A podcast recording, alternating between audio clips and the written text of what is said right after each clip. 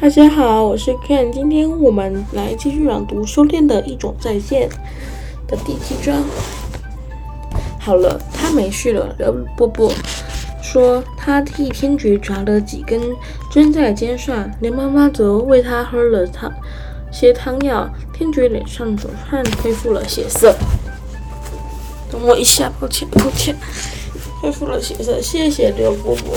天爵说：“我听。”一竹叫你弟弟，艾美望着天爵，你跟他们是什么关系？没错，他们是我的家人。天爵的声音带着苦涩。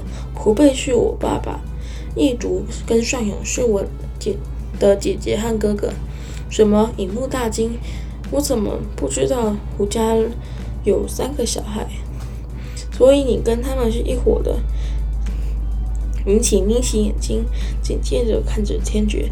艾美知道云起不怎么喜欢胡家人，可是我听起来尚有想置你于死地。为什么会这样？艾美问。天爵叹深叹了一口气，缓缓地说：“他们是红狐狸，可是我一生下来全身雪白，跟他们完全不同。他们因此抛弃了我。”把我丢在森林里，刚出生的白狐狸在雪地或海许还有机会存活。可是他们把我丢在幽暗的森林，等于把一块牛肉扯进呃丢进狮笼。幸运的是，我没有死，我回来了。可是他们对我还是恨之入骨，时时想杀了我。天爵细长的脸上带着可悲苦的神情，怎么会这样？艾美喃喃地说：“他没想过有人竟然会恨自己的小孩，残害自己的手足，就因为他跟自己长得不同。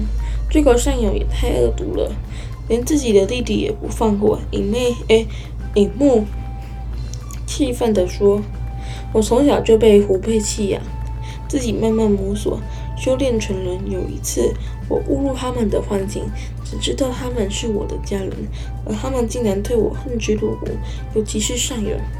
天爵口气柔轻柔，但可以感受到他淡然的口吻背后隐隐的哀伤。你会胡家的幻境术？云起说。云起问。天爵点点头。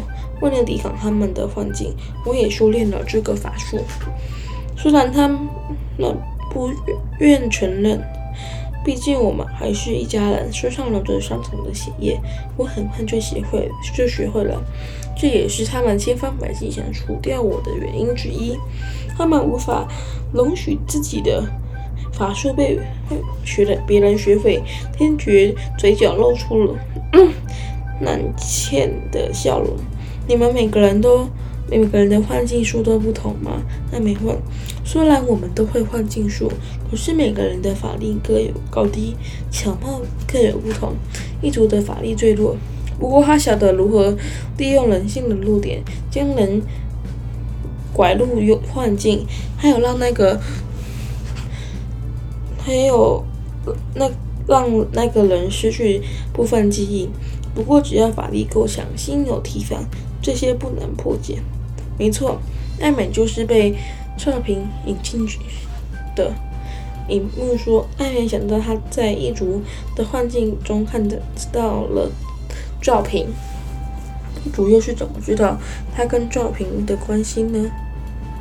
尚勇的法力比一族强，可以营造出跟现实一样的法，呃，几乎一样的幻境，让人防不顺反，而且它可以控制幻境里的物品，你不会知道身后哪样东西会突然攻击你。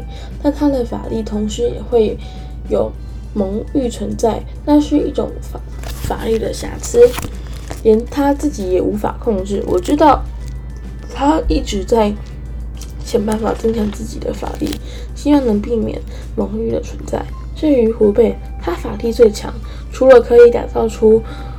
如真实幻环境的幻境外，他的幻境也可以维持很久，而且没有蒙蔽的问题。最可怕的是，如果没有提防的情况下被他的幻境困住，他可能他可以暂时束缚你的法力，虽然时间不长，但足以让他抓住你、控制你。我知道他也想增强这种束缚别人的能量。那你呢？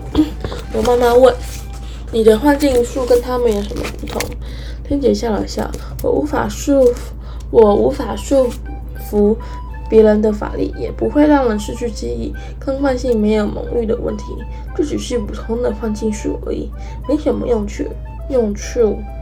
刘妈妈没有追问。动物精各自呃各有各的法力行为的修为，有时不想让别人知道自己的深浅。况且天爵看起来不像是个爱炫耀的人，他竟然谦虚不说，自然不好勉强。不过影木就不同，他口无遮拦，想到什么就说什么，干嘛这么不痛快啊？怕我们偷学吗？影木，刘伯伯皱着眉头。低声斥喝，影木只是吐吐舌头，扮个鬼脸，没关系。天爵倒是不介意，温和的笑一笑。既然影木有兴趣知道，我就少露一手。他既然这么说，大家便很专注地看着他。只看见刘家人的客厅不见了，大家发现自己生在一个大花园中，身边繁花绽放，红的、紫的、黄的、白的，什么颜色都有。姹紫。嫣红非常壮丽，哇，好美哦！影木赞叹，这就是幻境了。云起点点头，是的。天爵说：“影木，选一朵你喜欢的花，真的。”嗯，影木开心地说。他左右看，挑了一朵黄色的郁金香。天爵看了，也摘下一朵郁金香，不过是红色的。这时候，花园不见了，他们回到，又回到了客刘家客厅啊，果然是幻境。花也不见了，影木看着空空的手，遗憾地说：“影木小姐，这朵花送给你。”天爵把手上的红色郁金香递给影木。哇，你可以把幻境的东西带出来，太强了！你随时可以变出你想要的东西耶，比异物法还要厉害。”影木羡慕地说：“胡家人的幻境法都是想尽办法把人带入幻境。”或者是困在里面。于是我想，我有没有可能做不做的不同？